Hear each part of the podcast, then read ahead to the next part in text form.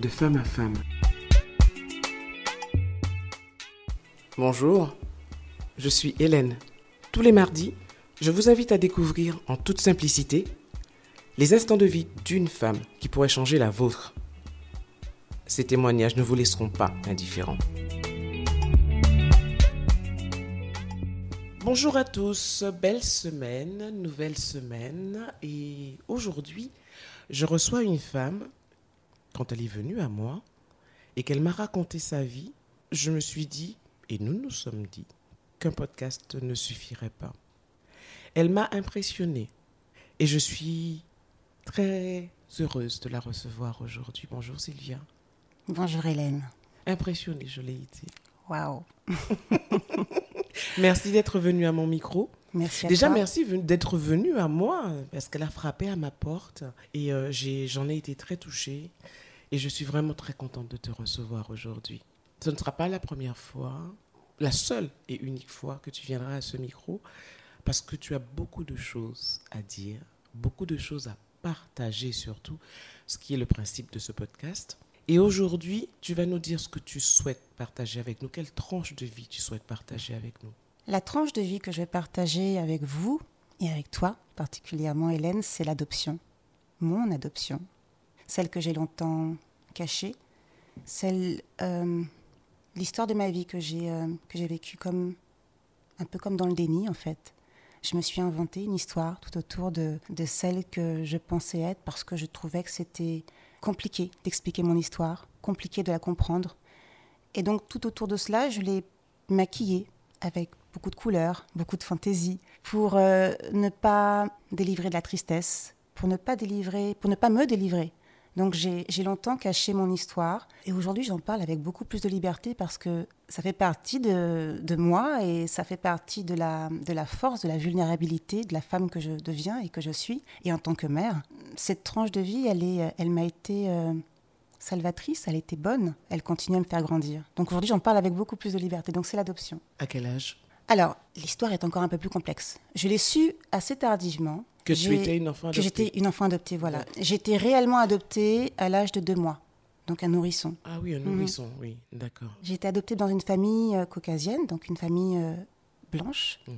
J'ai grandi avec euh, des, des personnes qui avaient, en termes de similarité, des, des- des- des visages différents que le mien, donc je ne me comprenais pas. J'avais une peau différente, des cheveux différents, une énergie différente, un corps différent. On n'abordait pas, enfin, c'est-à-dire qu'on ne parlait pas de cela. On, on ne, on ne m'a jamais clairement expliqué, voilà, été une enfant adoptée. Il a fallu que, que j'en parle et que je l'exprime pour qu'on on puisse véritablement me parler une partie de mon histoire. La composition de la famille, il y avait la maman. Alors il y avait la maman qui était une femme veuve, donc Madame Brosse, et euh, donc accompagnée de quatre enfants qui sont beaucoup, qui étaient beaucoup plus âgés que moi. Mais on était dans quelque chose de, un peu comme dans un secret familial. Même histoire autour de mon adoption, j'en parlerai peut-être un peu plus euh, la prochaine fois, mais reste quelque chose d'assez tabou. J'étais là, j'étais la, la, la petite antillaise qui avait été adoptée, mais on n'en parlait pas. On a essayé de. C'est au moment, c'est véritablement au moment où j'ai commencé à poser des questions et À à, me comparer à partir 5-6 ans. 5-6 ans, il y, a- il y a- il y a quelque chose qui m'avait beaucoup frappé à l'époque, c'était... euh, alors, je suivais un petit peu la télé, notamment les compétitions sportives, et je ne sais pas si tu te souviens de Yannick Noah. Voilà, Oui. quand il a gagné. Yannick Noah, c'est un, un homme de couleur, noir, qui gagne dans un... dans- Et quand je l'ai vu à la télé, je me suis dit, mais Yannick Noah, il, est, euh, il, est, euh, il a quand même une, une maman blanche. Donc pour moi, je me disais, ma maman était euh, ma vraie maman, et elle avait probablement eu une aventure avec un homme noir, et c'est pour ça que j'étais noire. Et que mes autres euh, frères et sœurs étaient blancs. Et euh, donc j'ai longtemps cru cela, jusqu'à ce que je pose vraiment des questions et qu'on m'explique vraiment ce qui s'était passé, sans véritablement me le dire. Jusqu'à ce que je devais avoir 6 ans à l'époque, plus précisément, et euh, ma mère naturelle est revenue pour euh, me récupérer. Parce qu'il y avait bien évidemment un abandon. Elle m'avait déposée auprès de ma mère adoptive il y a plusieurs années par le biais d'un intermédiaire et elle n'avait pas pu me récupérer. Et donc de fait, Madame N'avait Brosse... pas pu ou n'avait pas encore euh, voulu te récupérer. On ne le saura jamais, en fait. On ne le saura jamais. Mais en tout cas, je suis restée dans ce foyer pendant plusieurs années et je portais donc un autre nom jusqu'à ce que, euh, à la veille du tribunal, eh bien, on me demande de, de témoigner et de pouvoir aussi indiquer en tant qu'enfant, si je voulais, euh, en tout cas, je pouvais accepter aussi le, de continuer à vivre dans le foyer de Madame Brosse. Tu avais quel âge lorsqu'on t'a posé cette question? 6 ans. Alors, on me l'a demandé pas pour le tribunal, hein. c'est-à-dire qu'on me l'a demandé moi, ma mère, ma, ma mère adoptive me l'a demandé, l'assistante sociale qui était là aussi, on m'a posé des questions, mais euh, je n'étais pas conviée en tout cas au tribunal. À 6 ans, on te demande si tu veux. Mhm. Je trouve ça un peu jeune. Aussi. En fait, ce qui a été vraiment pour moi un déclic, quand j'ai vraiment compris le fait que j'étais une enfant différente, avec une histoire différente et que j'étais vraiment le fruit d'une adoption, la veille du tribunal, ma mère s'est manifestée par téléphone. Elle a appelé ma mère adoptive pour s'entretenir avec moi au téléphone.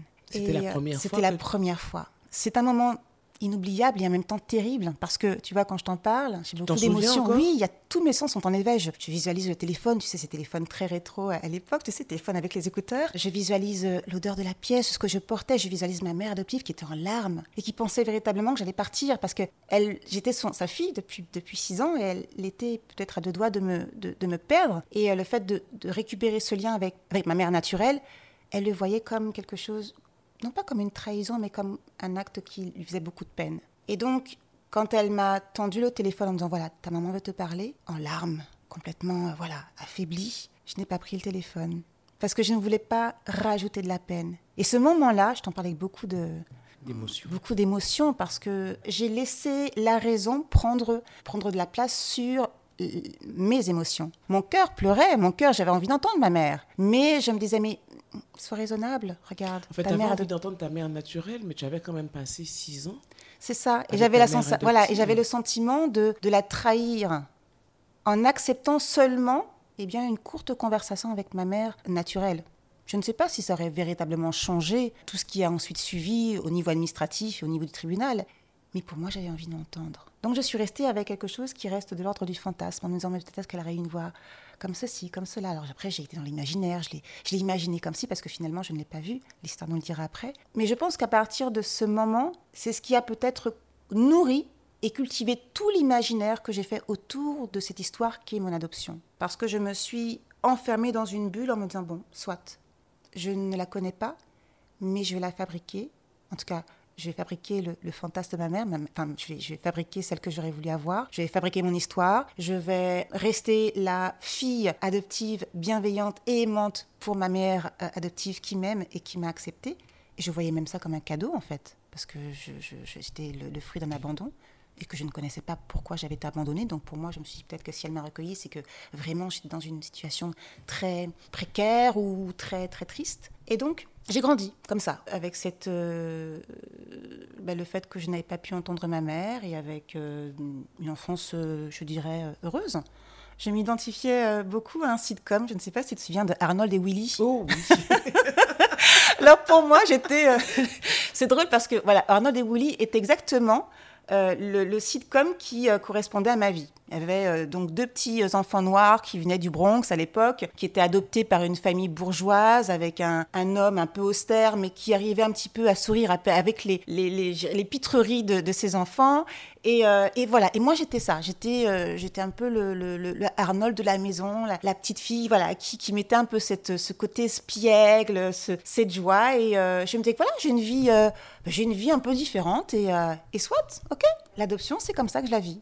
À ce stade-là, je, parlais de l'adoption, euh, même à l'école. Enfin voilà, on, ne, me posait pas trop de questions, euh, ou quand je posais des questions, c'était, euh, on n'allait pas au fond des choses parce qu'on était, encore dans le domaine de l'enfance. Autour de, mes 11-12 ans, j'avais besoin de, comprendre pourquoi, de manière physique, j'avais eh bien, une, identité. Je voulais connaître pourquoi j'avais des cheveux, voilà, des cheveux crépus, pourquoi j'avais un nez comme ça, pourquoi je voulais, je voulais, je voulais essayer de, de- de- renouer, en tout cas, le, le- lien avec mes parents naturels, à l'instar de ma mère euh, adoptive, parce que je ne voulais pas en parler devant elle, parce que je savais que ça soulevait beaucoup de tristesse. Donc j'ai commencé à faire des recherches.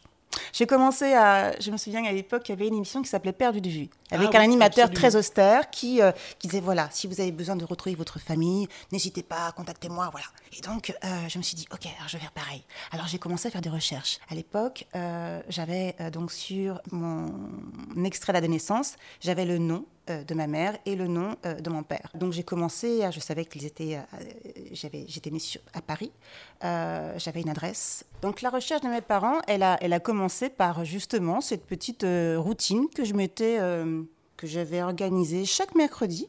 Donc après l'école, j'allais à la poste, euh, dans les petites cabines téléphoniques, le Minitel avec mon argent de poche, et j'appelais euh, donc euh, des, Ah je oui, dirais donc, des ah, homonymes en fait. le- hein. Tu as pris donc le bottin, Le bottin, le ou, ah oui, ou le minitel. les deux, que- enfin oui, le Ouais. les deux. je faisais mes recherches sur les deux pour retrouver euh, à partir Et du avais nom. 10, 11 ans. J'avais 10, 11 ans, ouais. Mhm. T'es déterminé. hein. Assez. Assez. Alors, maintenant, quand je. alors, j'appelais en disant Bonjour, bonjour, je suis Sylvia, est-ce que vous avez déjà eu une enfant? Enfin, je, cherche, euh, je mon père euh, qui s'appelle. hein, euh, Avez-vous eu une, enfant le 23 juin Je ne dirais pas ma de naissance, bien évidemment. Avez-vous déjà, enfin, avez-vous eu une enfant, euh, plutôt, avez-vous eu une, une histoire avec euh, Mademoiselle Intel euh, dans les années hum, hum, et euh, il y aurait eu le fruit euh, d'une d'une enfant qui s'appelle voilà qui s'appelle Sylvia. Et donc les, j'ai rencontré que des personnes très bienveillantes qui me disent non, je suis désolée, non non non non je ne non non ce n'est pas moi. Mais avec ta voix d'enfant, ça devait être touchant. En fait. Probablement, probablement, mais euh, c'est vrai que j'ai rencontré. Alors, je me suis heurtée à, oui, à beaucoup de bienveillance, à des gens qui ne répondaient pas à les messages ou autres, mais euh, en aucun cas à des rustres, euh, voilà. Donc c'était, euh, c'était la partie, euh, je dirais assez, je sais pas si on peut dire qu'elle était drôle, elle est, Avec elle est insolite. recul, Avec, avec du recul, recul, c'est assez elle- insolite, oui, de, de, de, de faire ça. Alors j'ai arrêté parce que ma mère l'a découvert. Et euh, encore une fois, quand elle a découvert, ça, ça a généré chez elle beaucoup de tristesse parce qu'elle pensait que j'allais partir, elle pensait que j'allais la quitter. Enfin, voilà. Donc euh, j'ai mis cette option de côté en me disant bon, bah, j'arrête. Je vais euh, maintenant me concentrer sur autre chose. Et puis voilà.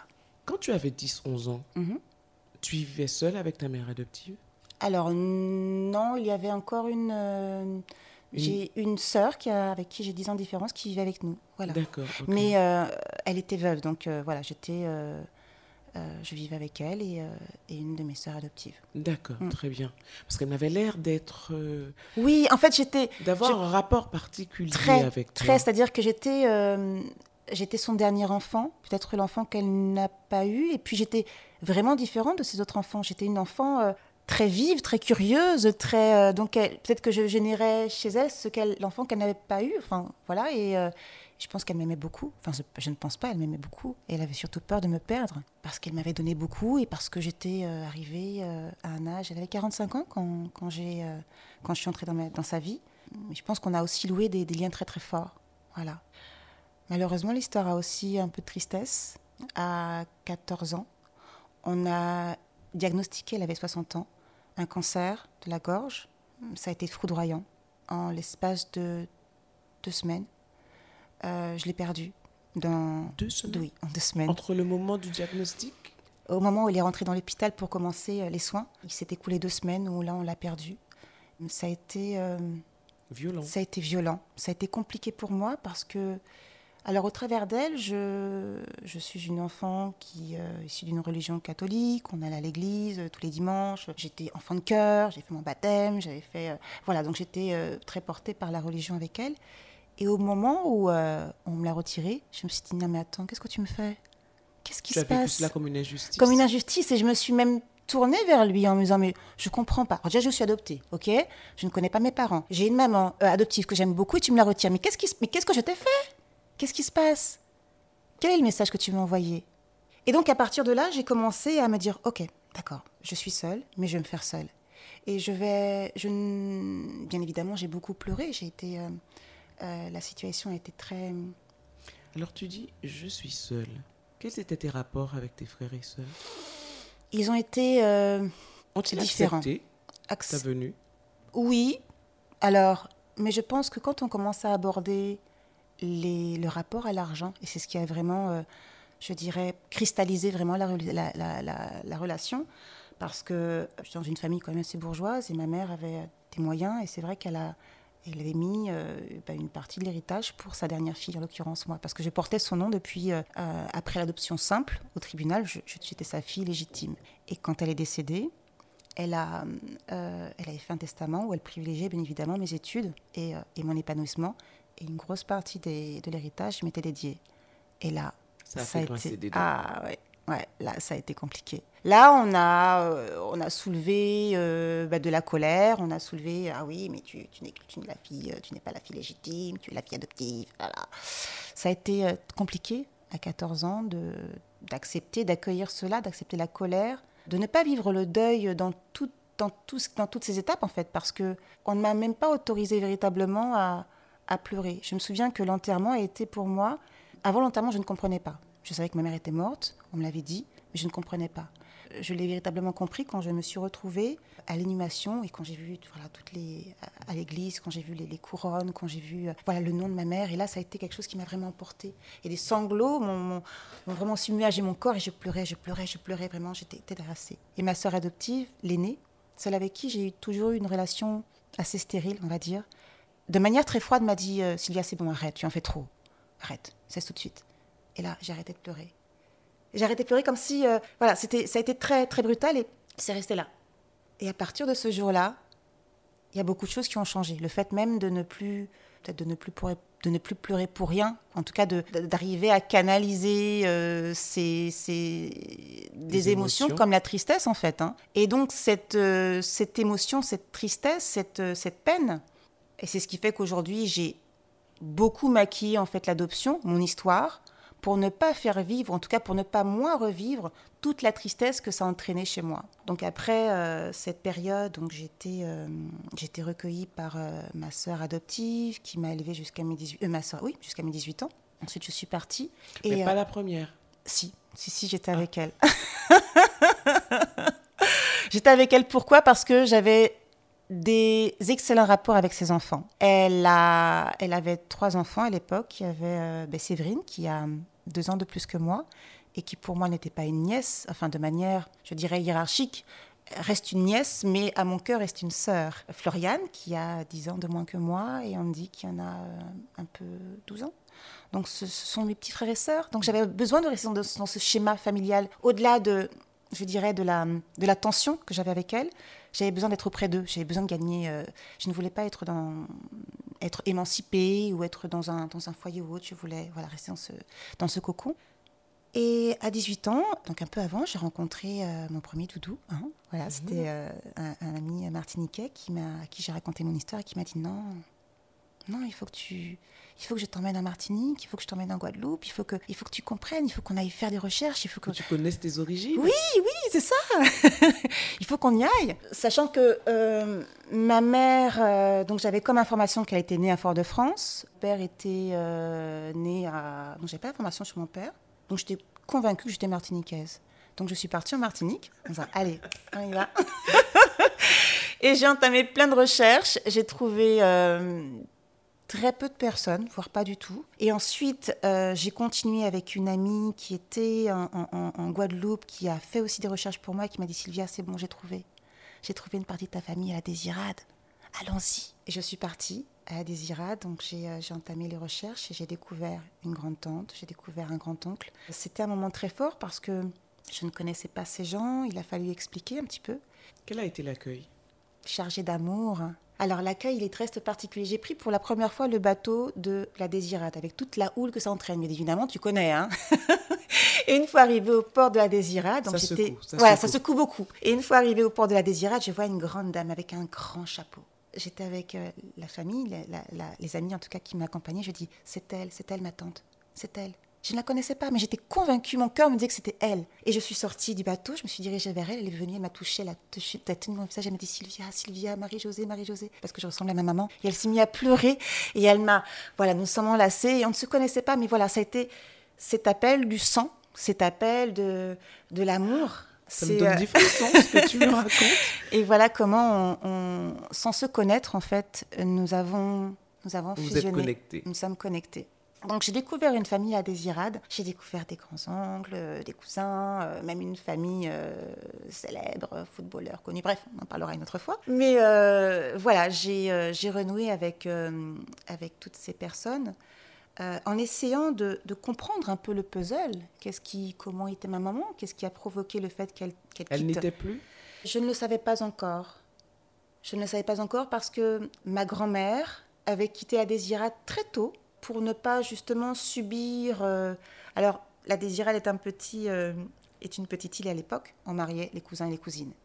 Et ma grand-mère, qui s'appelait aussi Sylvia d'ailleurs, et je pense n'y a pas de hasard, avait décidé de quitter euh, la Désirade du haut de ses 18 ans, de dire non, non, non, hors de question que je me marie avec mon cousin, hop, je pars. Et elle est partie en Martinique et elle a rencontré mon grand-père. Et à partir de là, elle est revenue ensuite en Guadeloupe et ma, et ma mère est arrivée. Donc il y a eu une fracture déjà, c'est-à-dire que ma grand-mère avait, avait eu très peu de liens avec, ma, avec sa sœur, parce que du moment, au, moment où elle est partie, elle a quitté la Guadeloupe, elle s'est tournée à dos une grande partie de la famille, donc c'était un peu compliqué. Donc j'ai eu des, informations euh, liées à son, à son passé, à sa jeunesse, des petites photos pour euh, que je puisse aussi euh, comprendre un peu à qui je ressemblais. Mais voilà, je n'ai pas eu totalement l'histoire que que j'aurais voulu en tout cas avoir.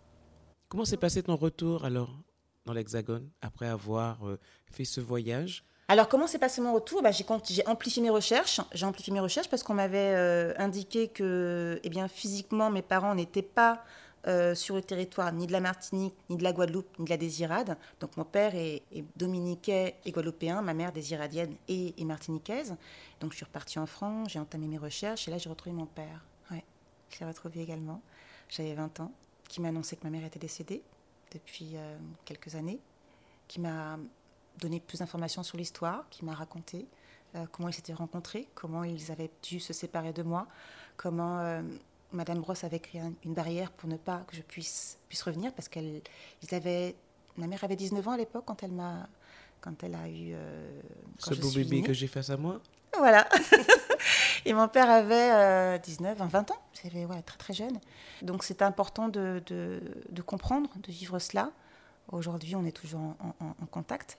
Mais c'est vrai que euh, toute cette histoire-là, pourquoi je parle de déni? Parce que j'ai beaucoup de mal à l'expliquer, que ce soit à mes amis, que ce soit aux, personnes que je côtoyais. L'histoire est longue, d'accord? Elle est particulière. Il y, a, des décès, il y a des, il y a des, trahisons, il y a des abandons. Et euh, donc, très naturellement, quand on me posait la question, mais Sylvia, mais euh, où sont tes parents? Oh, mes parents sont en Martinique. Ah d'accord, mais, mais, mais où en Martinique? Mais à de, quelle famille? Oui Et je disais. réflexe. Oui. C'est quelle famille? Alors ah, ça c'était alors ça c'était la fuite ou bien la tentative de, de, de, de, de, diversion. Voilà. Je, je... Ah mais j'aime beaucoup ton pull, mais voilà, je parlais d'autre chose. Mais j'avais toujours euh, une réponse pour ne pas qu'on, pour ne pas qu'on puisse euh, aborder la question familiale, qu'on puisse rentrer dans ma sphère, qu'on puisse poser des questions. Mais pourquoi tes parents ne sont pas là? Qui sont tes parents? Euh, Pourquoi Pourquoi Pourquoi? Alors, en dehors du fait que ça ne regarde pas les gens, hein, ce sont des questions surtout auxquelles tu n'avais pas encore de réponse. Oui. Oui. Alors, je n'avais pas de réponse et je savais que même l'histoire soulevait beaucoup de peine et de tristesse. Et ce que je ne voulais pas, c'était cette petite main sur l'épaule. Ça va, comment tu te sens? Oh là là, je comprends. Ah, tu as été... Ah oui. La compassion. Ah oui, oh là là, c'est dur. Non, je voulais euh, montrer que j'étais euh, forte, que j'étais puissante, que oui, j'étais effectivement une enfant adoptée. Et alors? Et alors euh, Effectivement, j'ai pas un, schéma classique. Je n'ai pas une, je dirais, un, un schéma parental habituel père, mère, sœur. Euh, je n'ai plus de maman, ni naturelle, ni adoptif. J'ai un père que j'ai découvert. J'ai des frères adoptifs avec qui j'ai véritablement euh, clashé par rapport à ce qui s'est passé de manière financière. J'ai des neveux et nièces théoriquement adoptifs, mais que je considère comme mes vrais frères et sœurs, avec qui aujourd'hui j'ai une vraie relation. Donc c'est compliqué tout ça à expliquer, parce que les gens ne comprennent pas, et quand je dis voilà. Donc, et puis, parce que c'est mon histoire aussi. Tout simplement. Et voilà.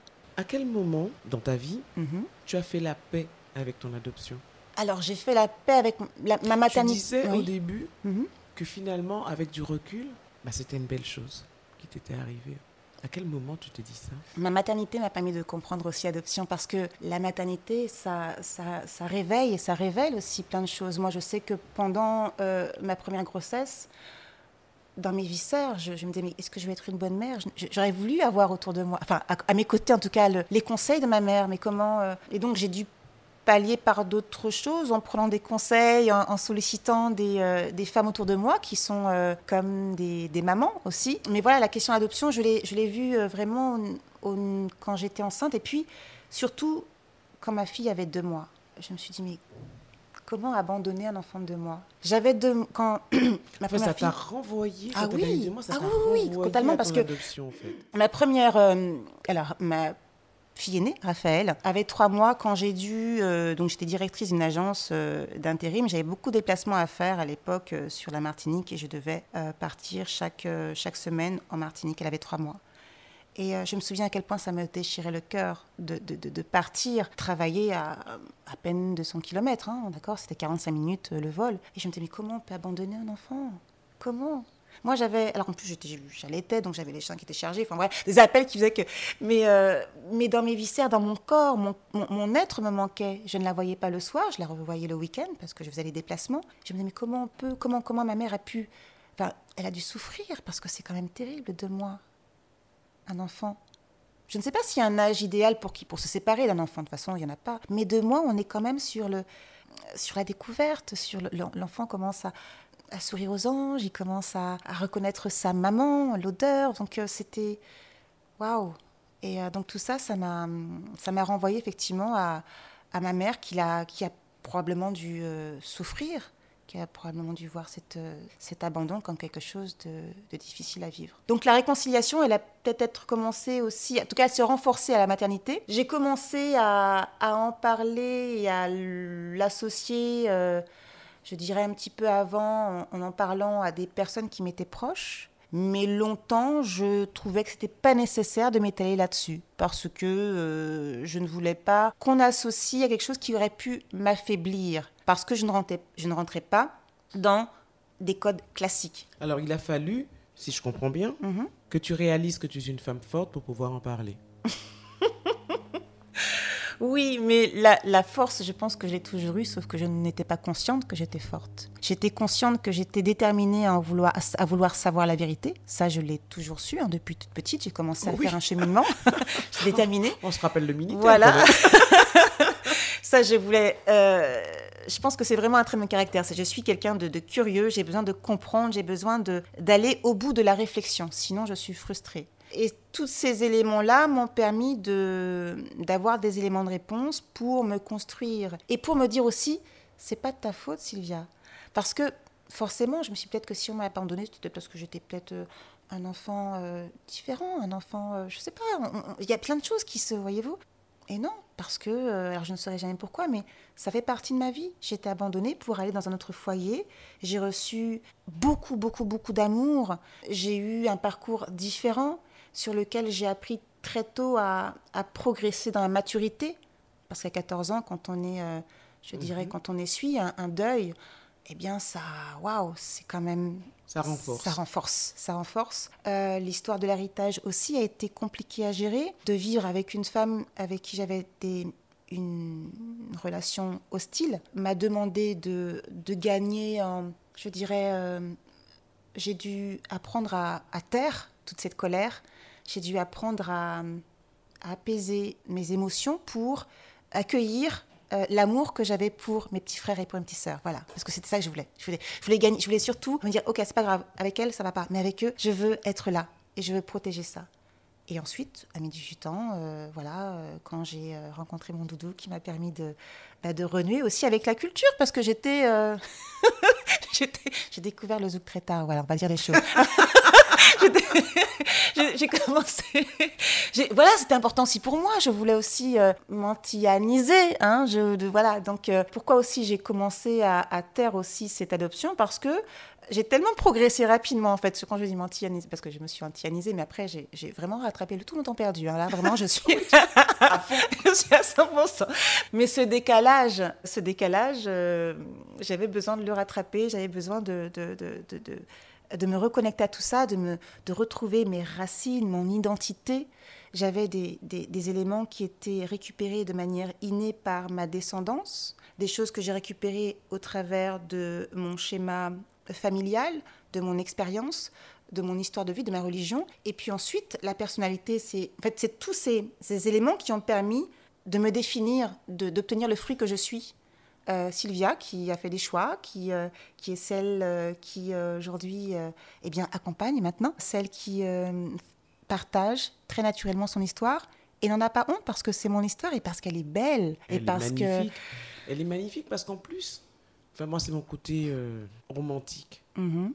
Je trouve, tu sais, le fait que ta mère ait voulu revenir. Alors c'est vrai qu'il y a eu abandon mais elle t'aimait parce qu'elle a voulu revenir vers toi. Donc c'est pas un abandon, comment est-ce que je pourrais qualifier ça? Un abandon strict? Je n'en veux absolument pas de cet enfant. Euh. c'est ça. Elle a voulu revenir vers toi. Donc c'est vrai que c'est une forme d'abandon. Ça, mhm, il faut pas le mhm, nier, mhm. mais elle t'aimait. Oui. Alors ce que j'ai découvert aussi, tu vois, pour aller dans ce que tu dis, c'est que je suis née le 23 juin. Ma grand-mère naturelle, euh, je l'ai su en, prenant mon extrait d'acte de naissance, enfin en prenant tous les extraits d'actes de, de, naissance de ma mère, puis de ma grand-mère, avec les certificats d'essai qui sont associés. Ma grand-mère est décédée le 28 juin, donc de l'année. Euh, mhm. Donc ça signifie, et je porte Sylvia, ça signifie que ma mère devait déjà savoir que ma mais sa maman était mourante, en tout cas dans une situation vulnérable. Et donc, de fait, elle m'a donné son nom, comme une transmission. Il n'y a pas de hasard si je porte son nom aujourd'hui, qui est un nom magnifique, il faut quand même le dire. qui te va ravir. C'est euh, une, une, continuité de ce que, de la femme que je suis. Et d'ailleurs, j'ai euh, donné à ma deuxième fille, Ina, le deuxième nom de, de, ma, de ma maman, qui s'appelait Victoire. D'ailleurs, ma fille reste aussi une Victoire. Elle s'appelle Ina, mais son deuxième nom, c'est Victoire. Parce que voilà, je, je, cherche aussi à, à, poursuivre, en tout cas, cette, euh, cette transmission. Et donc, il y, y, a des choses que je ne connaîtrais pas, il y a des choses, mais ce dont je suis certaine, c'est que j'ai été aimée. Mhm. Ah oui, j'ai été aimée. Qu'est-ce que ça te fait d'en parler aujourd'hui? C'est très libérateur. Je me sens même plus légère en fait. C'est quelque chose que j'aborde avec beaucoup plus de, de liberté. Euh, je, je me sens vulnérable, mais la vulnérabilité est une force. Donc euh, ça n'entraîne pas de sensibilité, ça n'entraîne pas d'émotions qui vont. Je le partage avec beaucoup de beaucoup moins de sans pudeur en fait, voilà. Sans pudeur, je, je pense être quelqu'un de résilient et la résilience, c'est vraiment quelque chose qui me définit dans la, le fait qu'effectivement, toutes les, les, euh, les, situations et traumatismes, je les ai connus et c'est OK. Je suis passée par plusieurs étapes, c'est OK là-dessus. Maintenant, qu'est-ce qu'on fait de tout ça?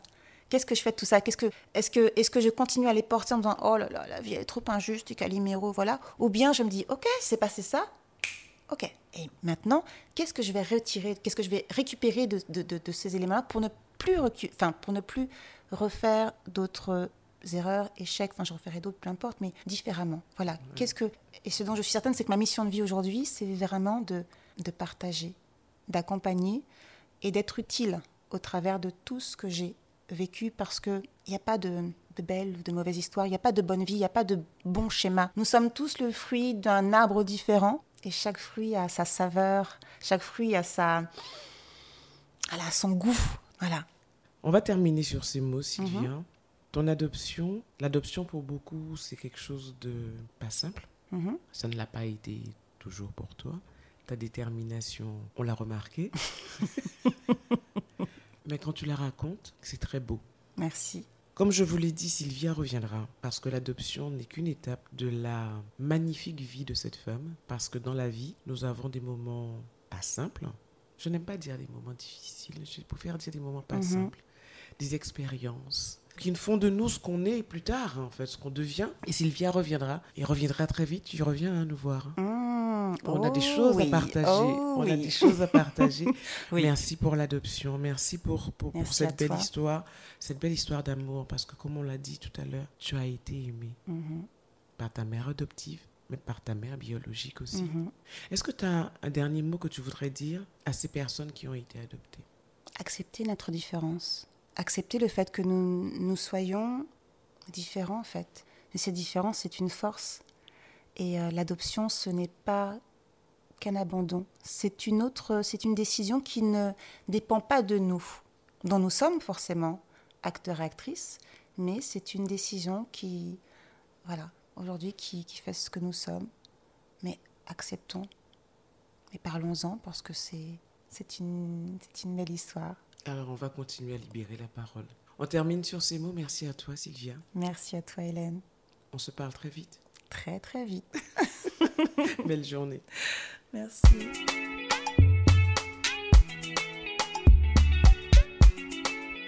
Merci d'avoir été avec nous pour cette tranche de vie. Si vous avez apprécié, pensez à vous abonner à ma chaîne YouTube Femme Co pour ne manquer aucun épisode. Ils sont également disponibles sur Apple Podcasts, Deezer, Spotify, entre autres. Alors likez, donnez un maximum d'étoiles, laissez vos commentaires et surtout partagez. À la semaine prochaine. En attendant, prenez soin de vous.